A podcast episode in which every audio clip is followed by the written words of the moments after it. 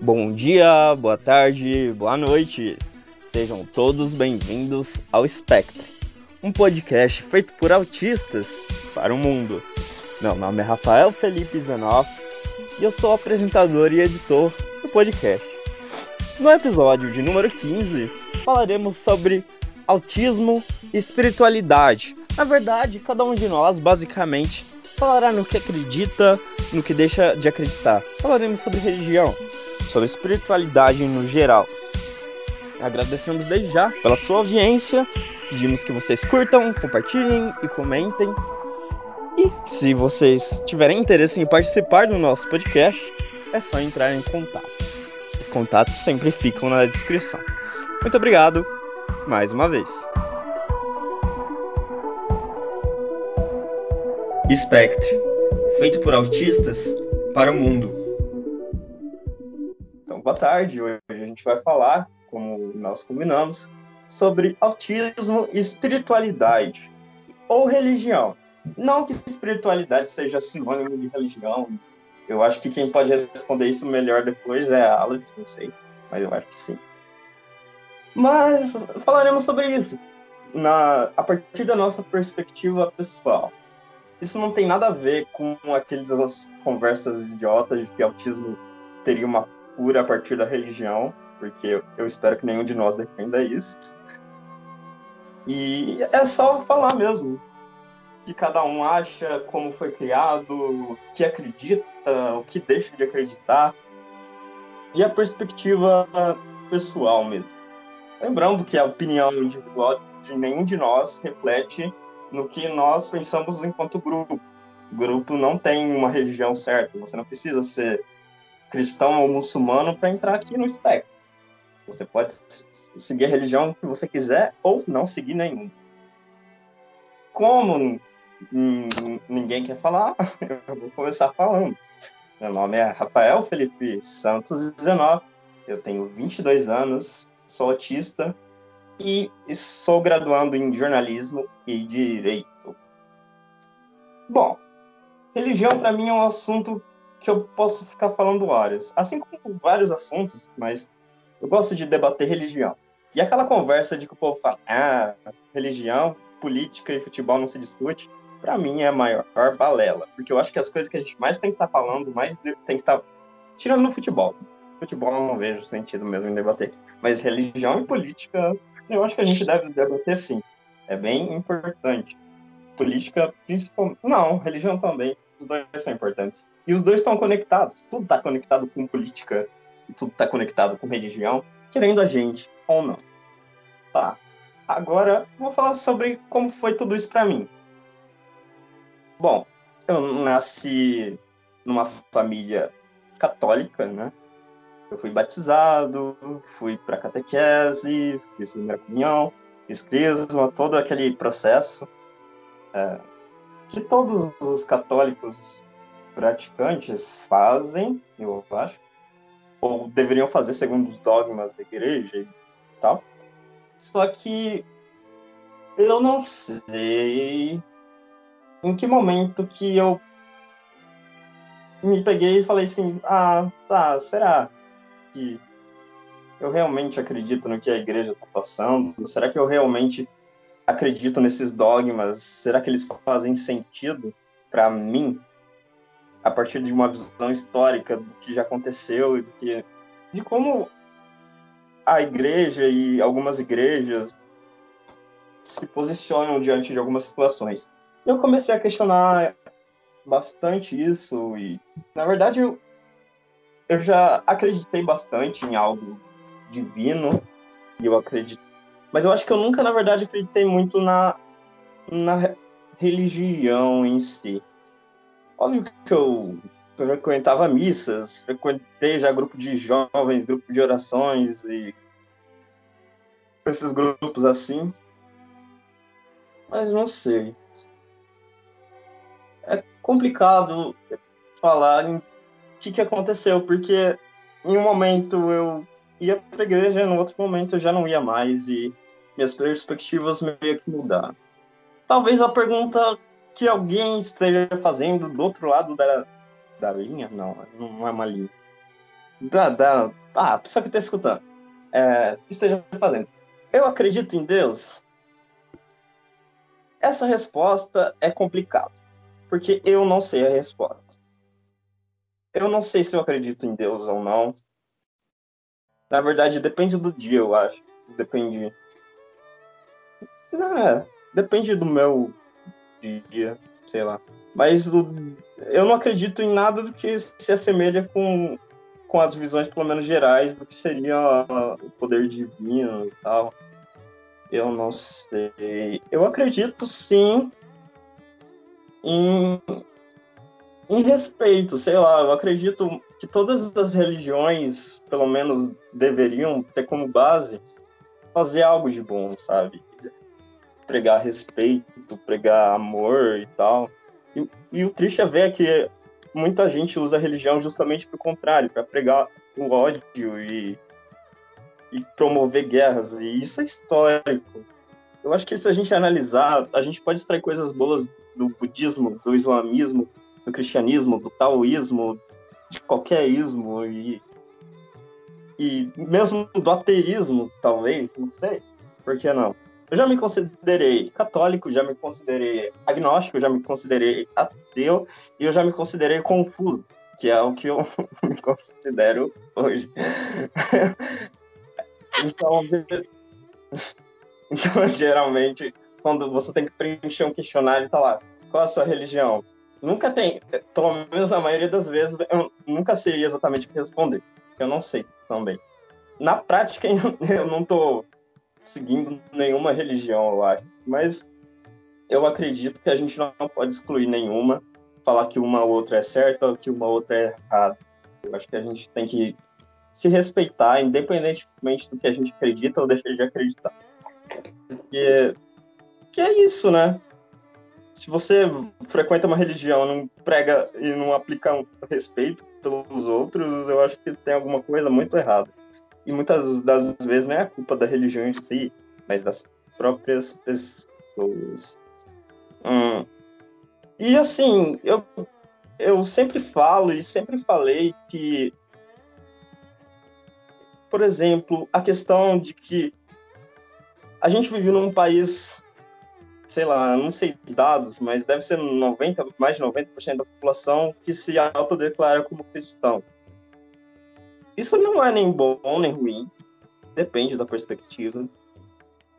Para um, uma pessoa que segue outra religião, talvez não seja tão bom, mas enfim. Eu não, não, me considero cristão, nem me desconsidero cristão. Isso também é outra questão. Eu não sei o que eu sou, como eu já disse. Mas uh, o que me incomoda muito nas pessoas, e não é só no cristianismo, é a exclusão, como eu já disse, da religião alheia, sabe? Eu vejo muitos cristãos, porque é o que eu tenho mais contato. Invariavelmente, a gente, como eu já disse, vivemos num país cristão, então a gente vai ter mais contato com pessoas que seguem o cristianismo, sejam protestantes ou católicos. E muitos falam assim, utilizam da Bíblia até para falar que a única religião certa é a religião cristã, que só o nosso, de, o, o nosso Deus, que eu falo, numa perspectiva de um país cristão, seria o existente, o correto. Se você seguisse os demais, você estaria condenado a uma danação eterna. Aqui, para mim, isso daí é um, uma coisa bem perigosa de se falar e de se defender, porque antigamente nem existia o cristianismo e antes disso as pessoas faziam o quê? Estavam todas lascadas e pronto. Eu, eu sei que provavelmente a Aleph deve ter argumentos muito melhores do que eu, porque ela estuda isso e eu não estudo. Mas eu acho que a gente tem que se respeitar de qualquer forma e, e toda religião, a maioria das religiões, pelo menos, por exemplo, o islamismo fala que só Allah é Deus, o cristianismo fala que só Jesus é Salvador, o, o, os judeus acreditam que Maomé era uma, Maomé, meu Deus do céu, não, Moisés era o maior profeta. Então, cada religião vai falar a mesma coisa. Para os romanos, sei lá, era de um jeito, para os gregos era de outro, e sempre vai ser assim. As pessoas gostam de tentar excluir o dos outros, mas eu acho que a gente tem que se respeitar mais, dar as mãos e promover ações de bem e que a gente possa se unir por um bem comum e não usar religião para cometer nenhum ato que machuque alguém de alguma forma. E como eu sempre falo assim em discussões, se a Guerra Santa tivesse a chamada Guerra Santa, né, que durou dois séculos e milhões de pessoas morreram, tivesse terminado de uma forma diferente, o Ocidente inteiro poderia ser islâmico e as pessoas que estão falando hoje que só o cristianismo é o certo poderiam estar falando o mesmo do islamismo e, isla, e os islâmicos poderiam estar falando, estar falando os mesmos do cristianismo e assim vai. Então, o que eu defendo é que todo, eu acho que a religião em si é muito importante, sabe? A prática religiosa, você se encontrar espiritualmente é uma coisa que faz bem, é uma coisa importantíssima. E parte disso, pelo menos eu não conheço nenhuma religião que vá pregar que você deve sair, pelo menos na sua essência, sair matando os outros só porque elas não acreditam na mesma coisa. Daí, você, ouvinte do nosso querido podcast, pode pensar assim, mas e os islâmicos? Eles não saem explodindo pessoas, se explodindo por aí? É, alguns saem, mas não é isso que está sendo pregado na, na religião em si. Você pode pegar o Corão que não vai estar escrito lá, não, que é para você sair se explodindo. Assim como alguns cristãos, por exemplo, na Irlanda do Norte, cometem atos terroristas contra os, os católicos lá, já cometeram vários atos terroristas contra os protestantes. Então, religião não é sinônimo de caráter, mas pode ajudar sim na formação de caráter. E eu acho que eu tô falando demais, tô falando muito rápido, porque eu gosto de falar sobre isso. E eu vou passar a palavra para Aleph. Depois, se eu achar alguma coisa interessante que eu possa falar, eu falo. Aleph, sua vez. É, eu sou a Aleph, eu tenho 29 anos. Fui diagnosticada autista aos 26 anos. É, sou escritora e produtora de conteúdo digital. É, então, eu já devo ter contado partes disso em outros episódios, né? Mas como hoje o episódio é para falar sobre religião, eu acho melhor eu contar é, de uma forma mais linear, digamos assim. E os meus pais, né, eles eram chamados cristãos, mas cristãos meio que não praticantes.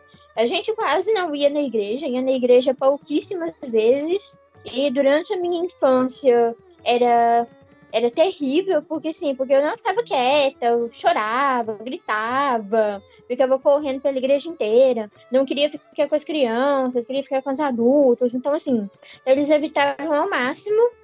Assim, a gente ia, tipo, uma vez por ano, uma vez a cada dois anos. São as lembranças que eu tenho de quando eu era bem pequena. E eles também nunca me ensinaram nada. É, não contavam histórias bíblicas, nunca me ensinaram absolutamente nada. Então, assim, parece, né, que. Na verdade, parece não, porque a Bíblia afirma, e eu creio em tudo que a Bíblia diz. E as pessoas, né, elas já nascem com um. É, eu não digo sentimento, porque não é um sentimento, mas, tipo assim, as pessoas nascem sabendo que Deus existe. Então, é, desde que eu me entendo por gente, sim, eu acredito que Deus existe, eu acredito que Deus existe, mas é aquela história, entendeu? Que, tipo assim, é um, era um acreditado, tipo, é, de é, acreditar, por exemplo, que os Estados Unidos é um país, acreditar que a grama é verde, acreditar que se chover molha. Ou seja, é um acreditar, mas é um acreditar cognitivo, é um acreditar que não muda e não gera transformação. Então, assim, eu acreditava, mas eu vivia como se Deus não existisse. Eu simplesmente vivia como se Deus não existisse. E, assim, até que quando eu tinha mais ou menos uns oito anos, eu até eu comecei a ir mais para a igreja com a minha avó. E eu via a oportunidade para poder cantar, para poder pregar, né, e tal. E eu achava isso o máximo, mas, tipo, eu continuava vivendo como se se Deus não existisse, porque, tipo assim, aí eu ia na igreja só porque era um lugar legal, porque eu tinha uma oportunidade, porque eu cantava e eu pregava e todo mundo achava bonitinho, e aquela coisa toda. Não gerava nenhuma transforma transformação na minha vida. E aí era aquela história, né? É, eu fui com essa essa igreja com a minha avó por um tempo. Aí uma vez o pastor falou uma coisa que eu não gostei, aí eu fui saí. Aí depois de um tempo eu fui em outra, que o colega me convidou, aí aconteceu alguma coisa que eu não gostava, eu saía. Ou seja, é, tipo assim, tipo, tanto fazia, sabe, ir pra igreja ou ir pra qualquer outro lugar. Na verdade, só tinha a mesma igreja pra ir, porque a gente praticamente não saía. E, enfim. Até que, com... em 2001, aconteceu aquele atentado lá no World Trade Center. E tinha um desenho que e chamava Digimon, que eu assistia, que eu gostava demais desse desenho. E assim, e eu via, né, sempre falando na igreja sobre é, ah, que vai vir um apocalipse, vai vir a marca da besta, e, e as pessoas vão desaparecer, e Jesus vai voltar, e não sei o quê. E aquilo entrava por um ouvido e saía pelo outro, porque eu não entendia, eu não cria. Na verdade, eu nem acreditava, porque como é que eu ia acreditar numa coisa que eu nem entendia? Mas aí, quando eu vi esse desenho que falava sobre um controle tecnológico centralizado e que dominava as pessoas e, e que tinha tipo um apocalipse lá. Aí eu fui vendo aquilo e falando assim, nossa, mas aquelas histórias que conta na igreja, que a minha avó fala, não parece tão fantasioso assim, isso parece perto da nossa realidade. E se tiver algo de realidade nisso? Aí aconteceu o atentado lá no World Trade Center. Eu tava com, com 10 anos, quase 11 anos. E, e aí já voltou à tona mesmo todo o tema de apocalipse, essa coisa toda. Então, assim, então foi a primeira vez que algo, tipo assim, que eu ouvia falar, né, na, na igreja, no meio religioso, fez algum sentido na minha vida. Foi a primeira vez que fez algum sentido para mim. Só que como é, eu ainda não tinha muito entendimento. Eu, com, com 10 anos, a minha mentalidade era de uma criança de 5, 6 anos. Assim, eu não, não tinha entendimento, não tinha conhecimento, então eu não sabia o que fazer com aquilo. Mas eu meio que entrei em crise. Porque, tipo assim, foi um sentimento, tipo assim, é, o mundo tá acabando e eu não tô preparada. Eu tenho que ser melhor, eu tenho que tentar ser melhor, eu tenho que tentar mudar. Porque, assim, porque eu era uma menina muito rebelde, muito desobediente, Dizem que autista não mente, mas eu mentia. Só que ninguém acreditava nas minhas mentiras, sabe? Então, assim, eu era uma criança muito difícil, muito rebelde, muito desobediente. E, assim, e foi aí que eu vi que tinha alguma coisa de errado comigo e eu resolvi tentar mudar. Tentar ser mais obediente, tentar ser mais amável, tentar ser mais bondosa. Só que quanto mais eu tentava, mais eu via que eu não conseguia. Mas eu via que eu não conseguia de jeito nenhum. E assim, isso foi até que em 2003, eu já tinha 12 anos de idade. E assim, aí eu tava, tava crescendo, né? Eu com 12 anos, a minha mentalidade já era de uns 7, 8 anos. Mas assim, mas eu via que eu, que eu tava crescendo, que eu não era mais, tipo, tão sem noção como eu era antes. Mas eu via, eu via que eu tava crescendo. E assim, o meu é, Tipo assim, meu desenvolvimento, ele estava voltado para o mundo da escola, para o mundo acadêmico. Então, assim, o meu interesse era era só esse, era só o mundo acadêmico, era só estudo, era só leitura, sabe? O meu interesse era só esse.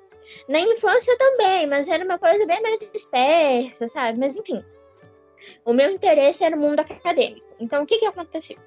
Uma vizinha me emprestou alguns CDs é, cristãos infantis. E assim, e nessa época eu já achava bonitinho música cristã, já achava bonitinho algumas pregações. Mas sabe assim, aquela história tipo assim, é, é legal, mas se aparecer uma coisa le mais legal é melhor? Tipo assim, sabe? Aí essa minha vizinha, ela me emprestou um CD infantil. E esse CD, ele tinha uma história. Ele tinha uma história que era assim, chamava Felisbeta no Jardim Getsemane. E a Getsemane é uma igreja que tem aqui em Minas Gerais, né? E o jardim seria tipo segundo período, terceiro período, pré-alfabetização. Então, assim, aí a história do CD era assim: era um menino, era uma criança que era nova numa escola, e ela chegava numa escola, E lá ela encontrava os coleguinhas e o professor. E o professor, ele ensinava para essa criança a, as matérias da escola: português, matemática, ciência, geografia, história. Ensinava as matérias da escola com uma aplicação bíblica. Para dizer que na Bíblia tinha ciência, tinha português, tinha matemática. E eu fiquei fascinada com aquilo. Eu fiquei fascinada com aquilo, muito fascinada. Então, no final do CD, no, no final do CD, quando o, o menino da história já estava fascinado, já estava encantado, e eu também, aí o menino pergunta assim: e o que, que eu devo fazer? Aí o professor explica: aceitar que você é um pecador, aceitar que você peca, aceitar que você erra, aceitar que Jesus é o único perfeito e convidar Jesus para morar dentro do seu coração. E o menino no CD, eu quero, eu quero, eu quero Jesus. E eu dentro do meu quarto, eu também, eu também, eu também quero. Então, assim, então enquanto o menino estava orando dentro do CD, eu estava orando dentro do meu quarto. E a oração foi uma, foi uma oração simples. Perdoa os meus pecados. Jesus, perdoa os meus pecados e entra dentro do meu coração. Aí eu me converti. Foi aí que eu me tornei cristã de verdade. E essa foi a minha conversão. Só que eu não tinha entendimento, eu não tinha conhecimento. Eu até que continuei indo para a igreja por um tempo, mas aí continuou da mesma forma. Aconteceu alguma coisa que me desagradava, e saía. Aí eu ficava um tempo sem ir, eu voltava, aí aconteceu alguma coisa desagradável, e saía. Só que, o que, que aconteceu? Depois dessa minha experiência de conversão, eu vi que o meu caráter ele começou a ser transformado.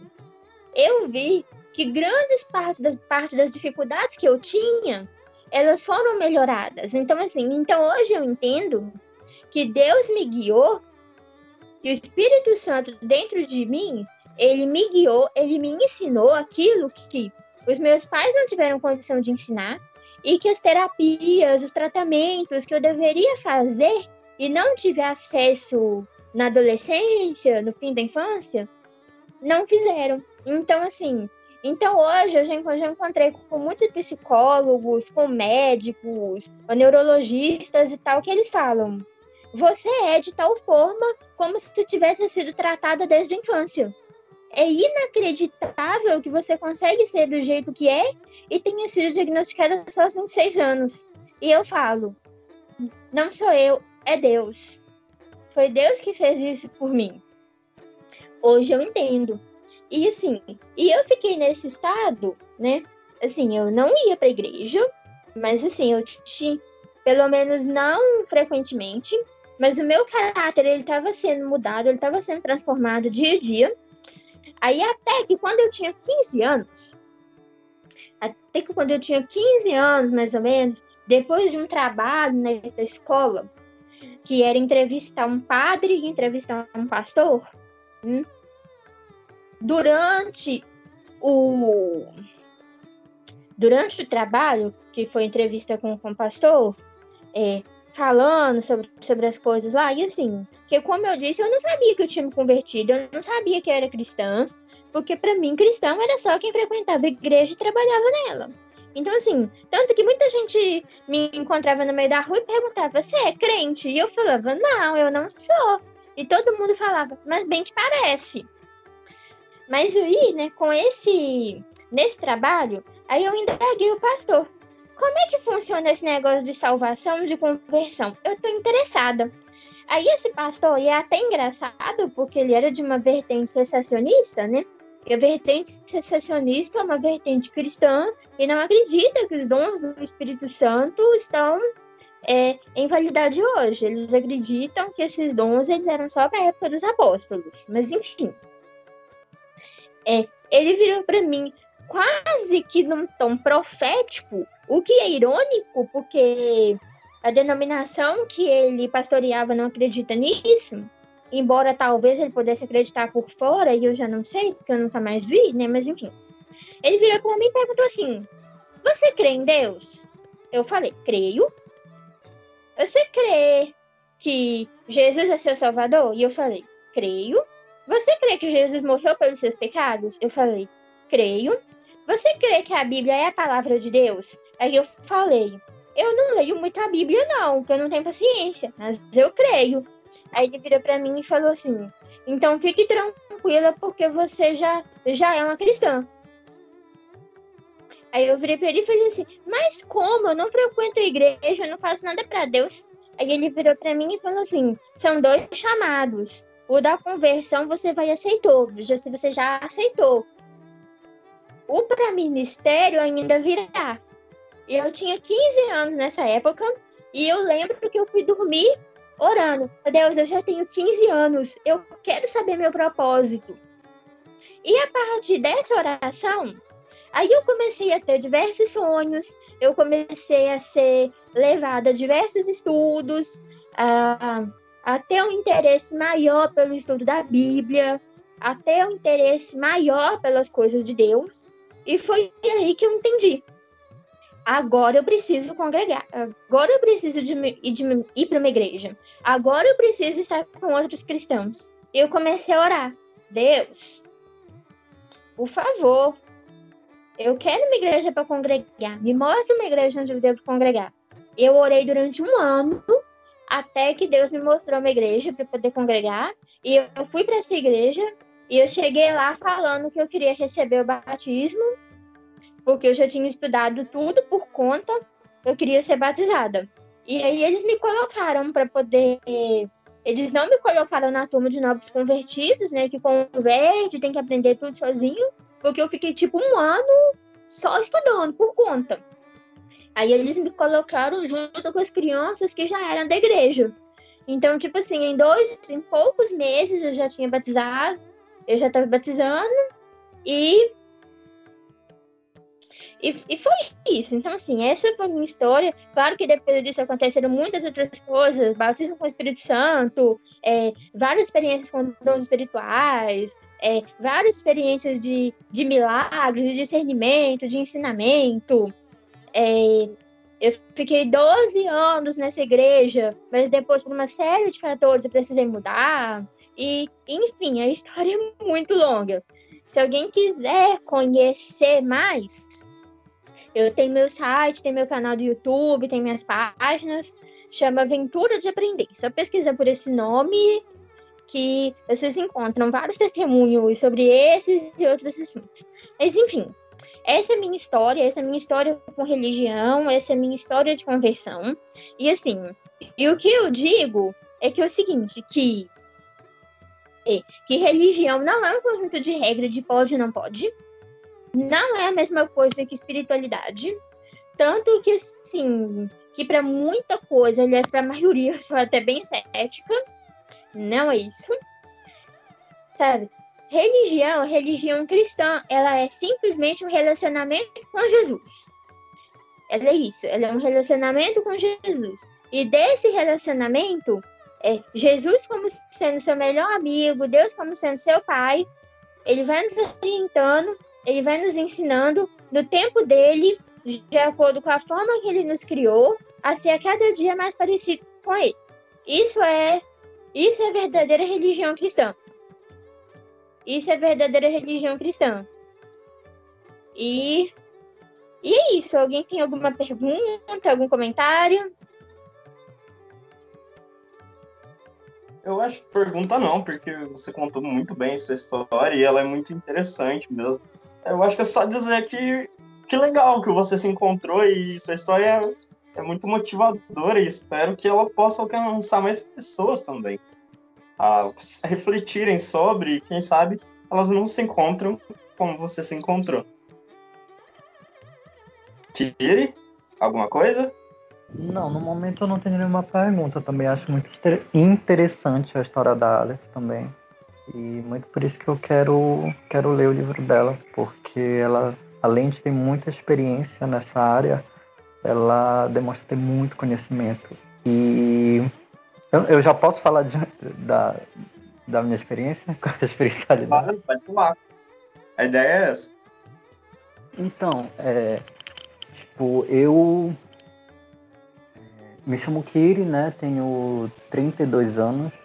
Eu sempre esqueço a minha idade, é 32 anos. É, fui diagnosticado adulto, sou publicitário e fotógrafo. E pretendo é, fazer outra graduação de psicologia. É, então, assim, a minha família, principalmente a, por parte de mãe, ela tem base cristã, né? São evangélicos desde muito tempo, tipo, desde o meu tataravô, né? Eles têm uma, uma história muito forte mesmo, né? De revelações espirituais, né? De missões, né? Meu tataravô se mudou do Nordeste para o Norte porque teve uma revelação que ele precisava fundar a primeira, é, é, primeira igreja evangélica a, Santarém, né, uma cidade daqui do Pará. Enfim, é uma história muito forte, né? Então, é, eu cresci com toda essa, essa, esse ensino, né, com toda essa base cristã, apesar de não me considerar, né, cristão. Eu eu tive todos esses ensinamentos, né? Encont é, ia em encontros com a família, então tinha sempre oração, sempre tinha música, né? Meu avô toca violão, ele escreve também músicas cristãs.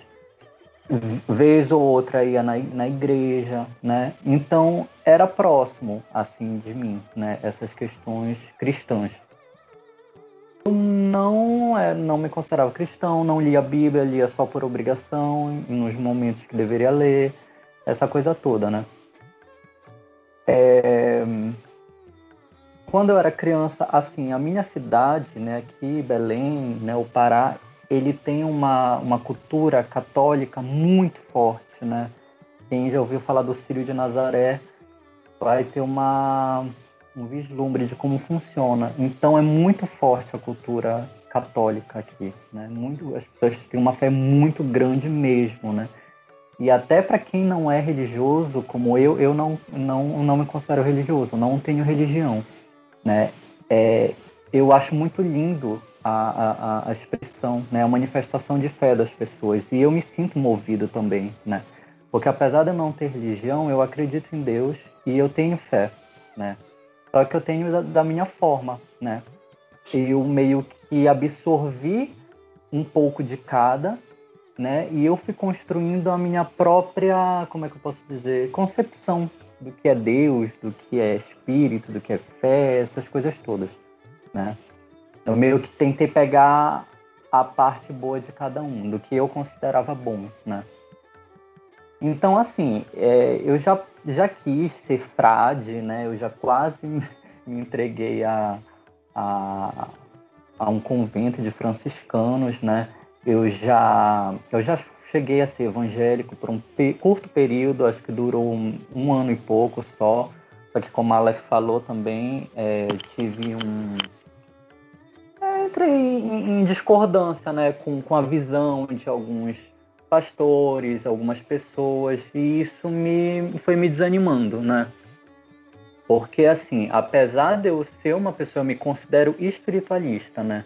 Então, apesar de eu ter uma fé muito grande, eu sou uma pessoa muito. Eu, eu tenho um compromisso muito forte com a razão, né?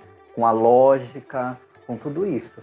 Então, eu não sou aquela pessoa de fé cega. Eu questiono tudo que eu sinto, tudo que eu percebo, né? Até essas manifestações que aparentemente a gente fica, meu Deus do céu, o que foi isso?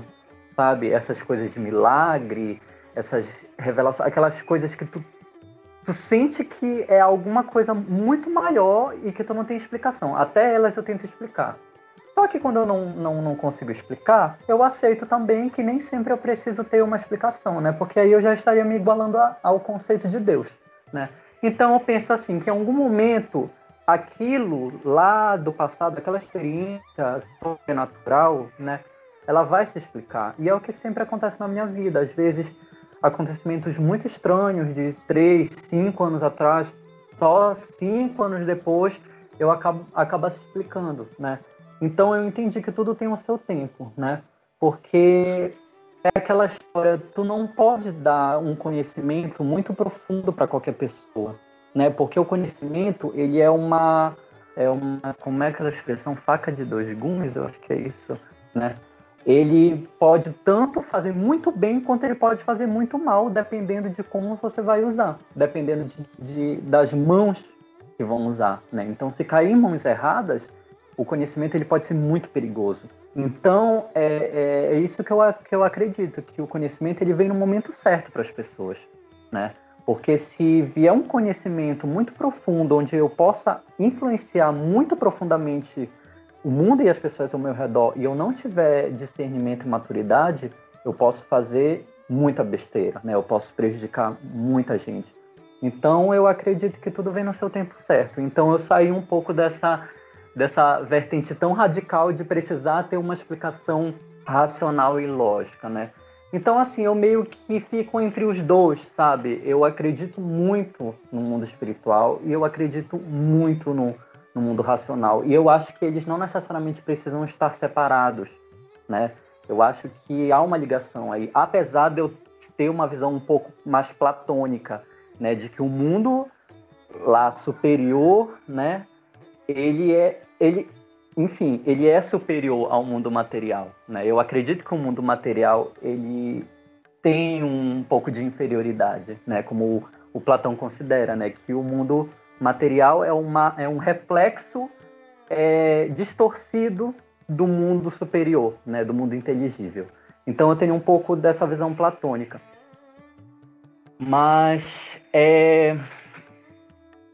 então assim, eu tento não ter, como eu sei que a religião, né, agora saindo um pouco da espiritualidade para a religião, eu sei que a religião a gente não pode ser tão ingênuo e achar que todos ali são bem intencionados, né? Eu sou uma pessoa que, não sei se é por eu ser autista e, e as pessoas terem me enganado muito, se aproveitado da minha ingenuidade, eu fiquei uma pessoa muito é, desconfiada com tudo, né?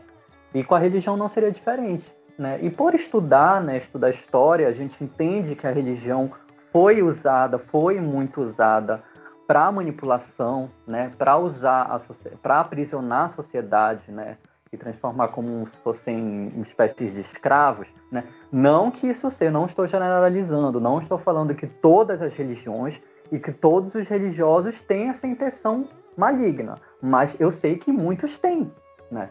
Porque infelizmente é uma é uma é uma organização que ela tem todos os artifícios para controlar uma pessoa é aquilo que eu estou dizendo, é um conhecimento muito profundo, mas que infelizmente cai nas mãos erradas, porque é cômodo, né? Uma pessoa muito inteligente, uma pessoa muito estrategista politicamente, ela vai entender que toda a, a estrutura da organização religiosa ela é muito é, é cômoda para manipular um, um, um, povo, né?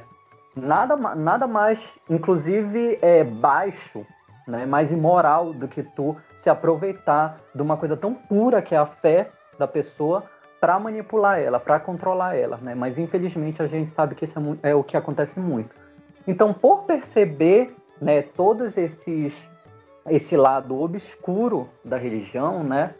E isso em todas, não não estou falando aqui só da cristã, né? Eu estou falando em todas, né? Claro que a cristã a gente conhece mais porque a nossa cultura é mais fortemente cristã né? Mas isso acontece em todas. Eu sempre fiquei, calma, eu não vou sair julgando uma religião como errada porque uma tá me falando que ela é errada. Tipo, o que vai me, o que, o, o que, o que, o que vai me dar certeza que essa religião é a certa e que aquela é a, é a errada? Então eu sempre tive esse compromisso muito forte comigo de precisar. Aí eu já saio um pouco do Platão e já vou um pouco para Aristóteles é porque eu estou estudando um pouco isso, então isso está muito fresco na minha cabeça. E já vou mais para o campo da experiência material. Né? Eu preciso me colocar em, é, em ter experiências aqui no mundo para eu também ter, ter, ter um conhecimento superior. Não basta eu chegar, acredito em Deus por uma visão específica se eu nem, se eu nem me coloquei é, em experiência com, com outros contextos, com outras religiões, né? Então eu sempre tento ter esse diálogo com Deus, né? Para que Ele me dê discernimento. É uma coisa assim que eu peço muito, é discernimento, né? Para que eu, eu, eu consiga saber se eu estou fazendo a coisa certa ou se eu estou fazendo a coisa errada. Claro que nem sempre eu vou conseguir, né? É, eu, eu também acredito que nós somos imperfeitos. Então a gente vai errar e é com erro que a gente também tem a oportunidade de acertar. Então eu não me julgo e não me cobro tanto com a questão do pecado, entendeu? Contanto que eu tenha discernimento e consciência de saber quando eu estou errando para tentar não repetir esse erro. Mas então, partindo por essa premissa, eu sempre tive essa confiança porque eu peço isso, né? Para Deus, né? E o Deus que eu, que eu falo não é necessariamente o Deus cristão, Deus da Bíblia. Mas eu tenho esse diálogo com esse ser superior, que eu considero que está acima de tudo, que é uma lei universal e que ele organiza tudo aqui embaixo, né? Então, eu sempre pedi para que ele me mostrasse a verdade, né? Para que ele sempre me revelasse a verdade e que ele me permitisse é, discernir o mundo espiritual, o que é certo, o que é errado, e no mundo aqui físico também. Então, eu sempre com essa segurança, né, que eu não sei se, se eu estou fazendo certo ou errado, mas eu sentia essa segurança porque eu pensava, poxa, eu estou de coração pedindo o discernimento e a verdade. Então, é, não é possível que eu, esteja, que eu não seja ouvido por isso, né? Eu estou direcionando a minha vida em algo muito grande, né? E eu, inclusive, estou colocando muitas questões como prazeres, né?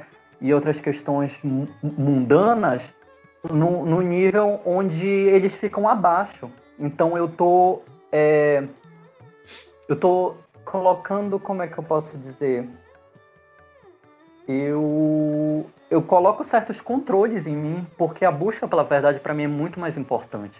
Então eu penso que é de certa forma pode até ser prepotência, mas eu, eu considero que de certa forma é uma honra entendeu? Eu, eu estar direcionando para algo tão superior enquanto eu tô, né? Porque assim, para a maioria das pessoas é muito difícil tu ter esse compromisso com a verdade, tu abdicar de prazeres é, da carne, né? Sexo e, e, e, prazeres de comida, aqueles prazeres rápidos e tudo mais. E eu coloco muito isso. Se, se, se tá em, em jogo o compromisso com a verdade. Então, eu sempre me coloquei em experiência com outras religiões também. Né? Pensei, vamos lá, vamos conhecer, vamos ser humildes, vamos estar abertos. Né? Porque se todo mundo aqui é ser humano, né? se todo mundo, de certa forma, acredita em algo superior e que esse algo seja bom para todos, então eles, na sua raiz, não estão mal intencionados. Né? Então vamos lá conhecer. Né? Não, não adianta eu simplesmente achar que, que existe uma lei universal que rege todos, que está para o bem de todos, e eu me excluir de certos grupos, de certas pessoas, né? Eu vejo todo mundo como um grande é, é, um grande sistema, um grande, um, um, um, grande organismo, né? Inclusive aquela premissa cristã mesmo, né? De que somos o reflexo do divino, né? Somos todos irmãos. Então eu sempre, bom, vamos conhecer outras outras formas de religião também, né? Que eu não tive contato na minha vida através da família, através da cultura, da sociedade, mas que eu sei que existe. Então eu fui muito atrás de, né, como eu falei, eu, eu quase cheguei a, a, me converter a, a, frade, né, porque eu sempre tive essa questão da humildade muito forte em mim, né, e eu me identifiquei muito num período com, com São Francisco de Assis, né, então eu ia num convento, conversava com os frades, né? O frade me deu um livrinho sobre a história de São Francisco, que infelizmente é, um outro frade pegou de mim e nunca mais me devolveu, e eu gostava muito desse livro. E, e esse livro teve uma época que eu estava muito mal, muito deprimido, e ele mexeu muito comigo. Eu chorei muito, mas foi aquele choro de libertação, né? Como se parecia que o meu ser queria um alimento e aquilo era o alimento que eu precisava, aquela palavra era o que eu precisava. E eu me renovei, tipo, me renovei com um livrinho assim de 30 páginas, era um livrinho bem pequeno sobre São Francisco de Assis. E eu estava numa viagem de barco, né? E eu lembro que aconteceu uma situação bem estranha, né, no barco. É, eu nem sei exatamente o que aconteceu, eu só sei que um homem já tinha sido linchado por, pelas pessoas dentro do barco. Eu não sei se ele arrumou confusão com gente da cozinha, só sei que espancaram muito esse homem, né? E quando eu fui para a parte lá de fora do barco, né, tipo, ainda dentro do barco, é que eu esqueci a parte lá do barco, que fica ao ar livre, né? Não é, não é tão dentro.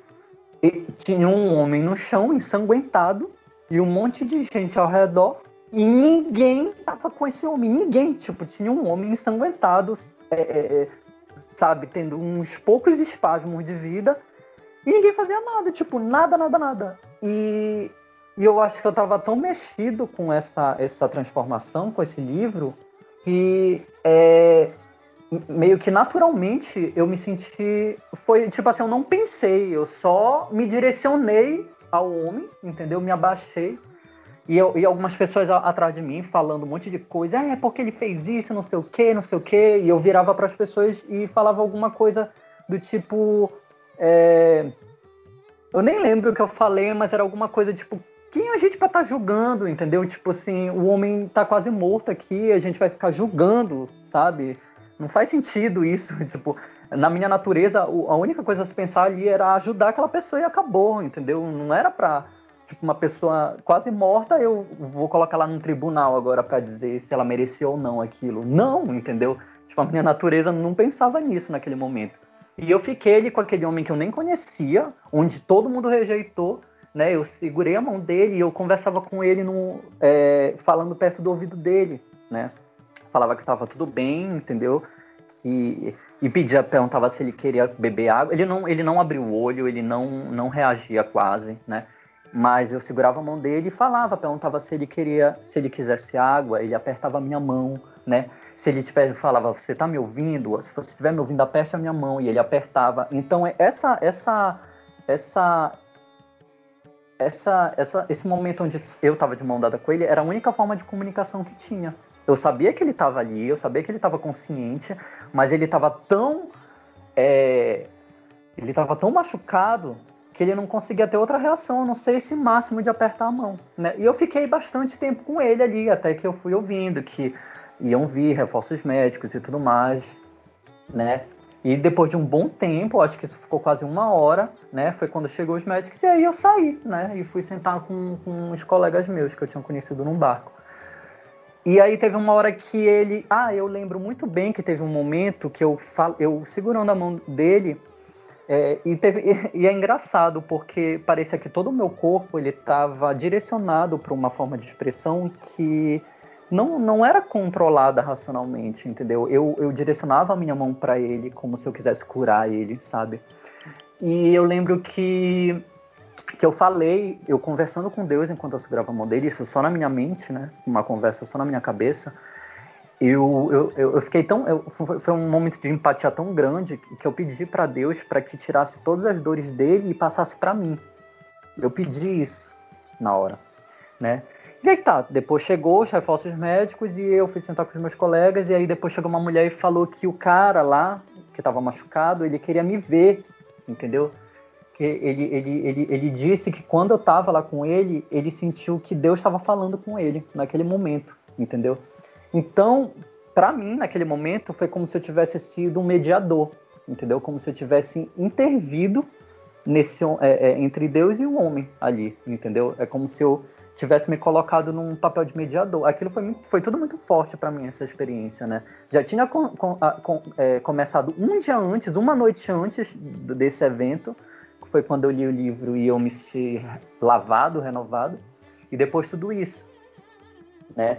E, e, o mais engraçado é que na noite do outro dia eu tive um acidente onde eu que, lá no barco eu quebrei o, o, dedo no meu pé, o osso, né? Eu fiquei de muleta por, por uns dois meses e tudo mais. E aí só fez a, a conexão do momento que eu pedi para Deus para passar as dores dele para mim, né? Eu tinha pedido aquilo.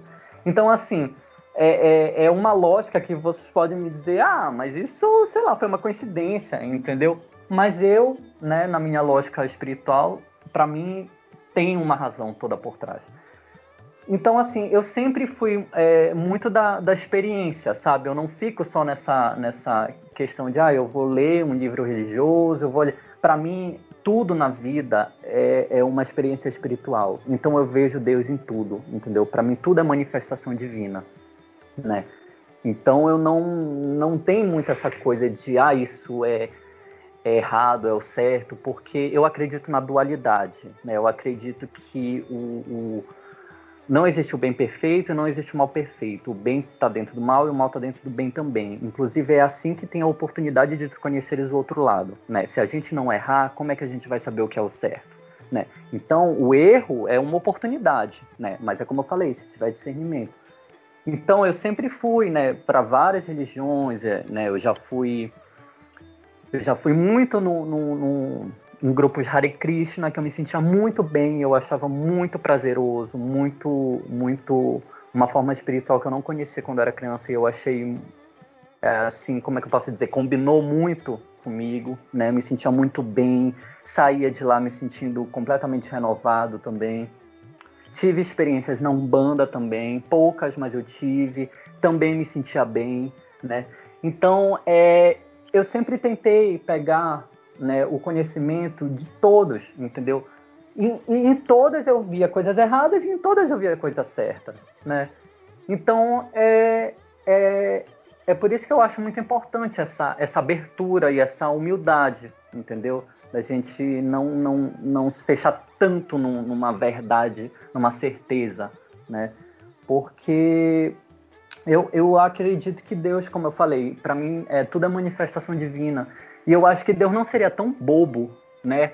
Tão, tão, é, é, é, tão inferior ao ponto de, de, se, de, se, manifestar só de uma forma, entendeu?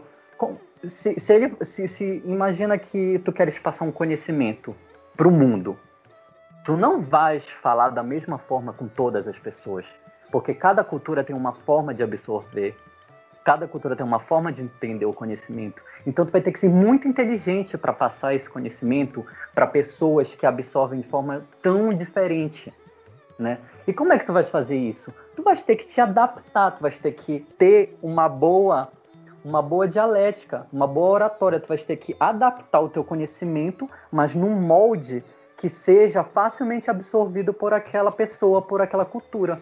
Então, para isso, tu tens que entender muito bem aquela pessoa, tu tens que entender muito bem aquele grupo, tu tens que entender muito bem aquela cultura. Então, por isso que eu falo muito dessas questões, porque puxa muito para o meu hiperfoco, que é a questão dos arquétipos e tudo mais, né? Então, é, eu acredito que o Deus se manifesta em vários arquétipos, né? Porque se ele é o infinito, então ele é tudo isso também, ele é todas essas expressões, né? Então, é, eu acho que todas as religiões, né, todas as formas de crenças, elas têm uma parte divina, entendeu? E é essa parte que eu busco. Então, eu não é, eu não, eu vou ver uma coisa errada, mas eu não vou crucificar aquilo tudo como aquilo tudo é errado. Não, aquilo foi errado, mas eu sei que vai ter um lado certo ali. Entendeu? É que nem quando eu conheço uma pessoa. Eu vejo a nossa, ela é imoral, ela faz um monte de coisa, ela é injusta, ela é grossa, ela é arrogante, ela é... mas eu sei que ali na essência dela tem um lado que, ela, que vai, em algum momento, nem que seja um lapso de um segundo, ela vai revelar a, a parte boa dela, entendeu? Então isso eu acredito também nas religiões, né? E tanto é que eu nunca consegui me fechar em religião porque eu discordava dos praticantes né? Não era da crença em si, era do, de, de, de, dos religiosos, né? Então, quando eu via que eu sempre começava a ter embates, né? Isso não diretamente, só na minha cabeça, com a pessoa, né? Eu ficava, bom, então não vou mais participar, né? Porque não, é, não sou eu que vou chegar aqui e dizer, olha, não, você está errado, né? Não, vou deixar a pessoa lá, né? e ela em algum momento espero que ela consiga perceber que errou ou não, ou eu achei que estava errado e não estava, mas enfim. Então eu preferi ter o meu caminho sozinho. Então eu sempre tive esse compromisso, né? Até como a Aleph falou, né, que ela citou na, na experiência dela a questão de, de que ela foi curada, que ela não precisou de terapia, né, que os, os psicólogos se assustavam, ela disse que ela foi porque ela foi tratada por Deus, né, pela fé dela, enfim, ela foi curada é assim que eu me vejo também, né? Se não fosse essa minha visão, né, espiritual, essa minha fé, nossa, eu não, é, eu, eu teria ainda tenho, teria muita coisa aqui para falar, entendeu? Mas se eu vou me alongar demais, mas em resumo, a fé também é uma coisa assim que ela é parte da minha vida. Eu morro de medo de perder porque já tive um momento onde eu perdi, né? Um momento de muita revolta com o mundo. Eu perdi a minha vida foi ladeira abaixo. Então é uma coisa que hoje eu, eu preservo assim como tem de mais sagrado mesmo para mim. Porque eu sei que enquanto eu tiver isso do meu lado, essa conexão, né? Porque religião significa religar, né? Vem do religare. Então, enquanto eu tiver essa, essa conexão com o divino, a minha vida vai passar por altos e baixos, porque é a vida, é assim, né? Como eu falei, se tu não estiver lá embaixo, como é que tu vai precisar levantar? Então, mas eu, eu sei que eu vou sempre conseguir levantar. Eu não vou cair, ficar no chão e nunca mais voltar. Eu sei que eu vou conseguir, né? E foi e é, e é, e é essa concepção espiritual que eu tenho que sempre conseguiu me manter bem. Sempre me conseguiu. As pessoas falam, nossa, é muito otimista, né? As pessoas até acham que, que é ingenuidade. E não é, não é, não é ingenuidade. Né? É porque quando é, tu vês que é, a, a, vida vai te mostrando, e, e isso, é, isso falando da minha experiência, né? A vida vai mostrando que por mais que tudo esteja caótico, por mais que tudo esteja caindo, tudo tem chance de se renovar, porque foi assim na minha vida. Né? Se eu tivesse desistido em inúmeros momentos da minha vida, que eu já quase quis, já quase cheguei a desistir da vida, nossa, olha o que eu teria perdido, entendeu? Então, se hoje eu tô muito, não totalmente satisfeito, né? Porque a gente nunca tá, mas se eu tô bem satisfeito, se eu tô muito feliz com, com a evolução, com o caminhar da minha vida, é porque eu tive fé, entendeu? É porque eu consegui suportar. Então tá tudo certo, entendeu? Então é assim, é, acho que a fé é muito importante, entendeu? Mas eu acho que a gente não pode chegar e dizer o que é a fé, ou então como ela deve ser, entendeu? Eu acho que cada um dá sua experiência pessoal, como eu estou dando agora. Não quer dizer que vai funcionar para as outras pessoas da mesma forma. Pode ser que funcione, e se funcionar e for bom e a pessoa achar válido, eu vou estar lisonjeado em poder ter ajudado a pessoa, né? Mas eu acho que a gente não pode chegar e dizer o que é o certo espiritualmente, o que é o errado espiritualmente, né? Porque o ser humano é muito complexo, né? E se o ser humano é complexo, o que, o que dirá o mundo espiritual? Né? Se a gente mal entende as, as leis e as regras do mundo, né? Que pretensão a gente tem para entender o, o, reino espiritual, entendeu? Então a gente não pode ter, é, acho que essa prepotência, essa arrogância de apontar tão assim, sabe, tão incisivamente o erro, o que está errado, o que é o certo, sabe, quem deve, quem deve ser julgado, sabe? É aquela história que na própria Bíblia diz, né? Não julgar para não ser julgado. Eu acho que isso é, é uma lei assim que resume 90% a Bíblia, né? né? Não só a Bíblia, mas qualquer conhecimento, né? E também a premissa de Sócrates, né? Só sei que nada sei, né? Porque se tu já, se tu já afirma que tu já sabes, como é que tu vai aprender? Quando tu fala eu já sei, tu colocou um, ao mesmo, nesse exato momento tu colocaste um muro ao, teu redor. Porque tu já sabe, tu não precisa mais fazer nada, entendeu? Então isso é limite. Então tu tens que ter humildade em tudo e, e principalmente no espiritual, né? Porque o espiritual ele trabalha com o infinito, né? Uma coisa que não tem limite. Então, essa é minha, meio que a minha, experi minha experiência, minha opinião e minha crítica também em algumas questões. Desculpa se eu me aluguei muito, é que eu me empolgo com esses temas.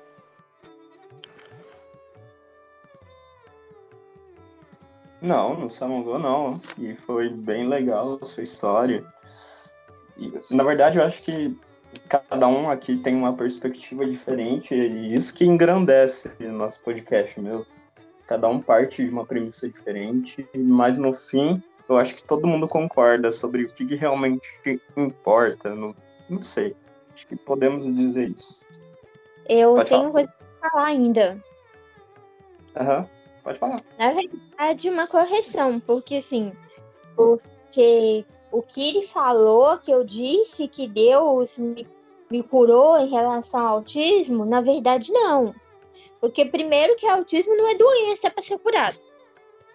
Para começar, é, eu sou, eu era autista, eu sou autista, eu continuo sendo autista, eu amo ser autista. Eu me referia algumas características, tipo de sensibilidade com barulho, sensibilidade com som, não poder abraçar, não poder tocar, esse tipo de coisa, não conseguir olhar nos olhos, não gostar de aglomeração, e esse tipo de coisa que assim, que a prática cristã e tal foram melhorando ao longo do tempo, o que em muitos autistas é feito com medicação e terapia. Existe de forma alguma cura de autismo. É, desculpa, desculpa. É, foi até bom tu ter reiterado isso. Eu me expressei mal, entendeu? Eu entendi o que tu tinha falado. Eu só no momento acabei falando, usando as palavras erradas.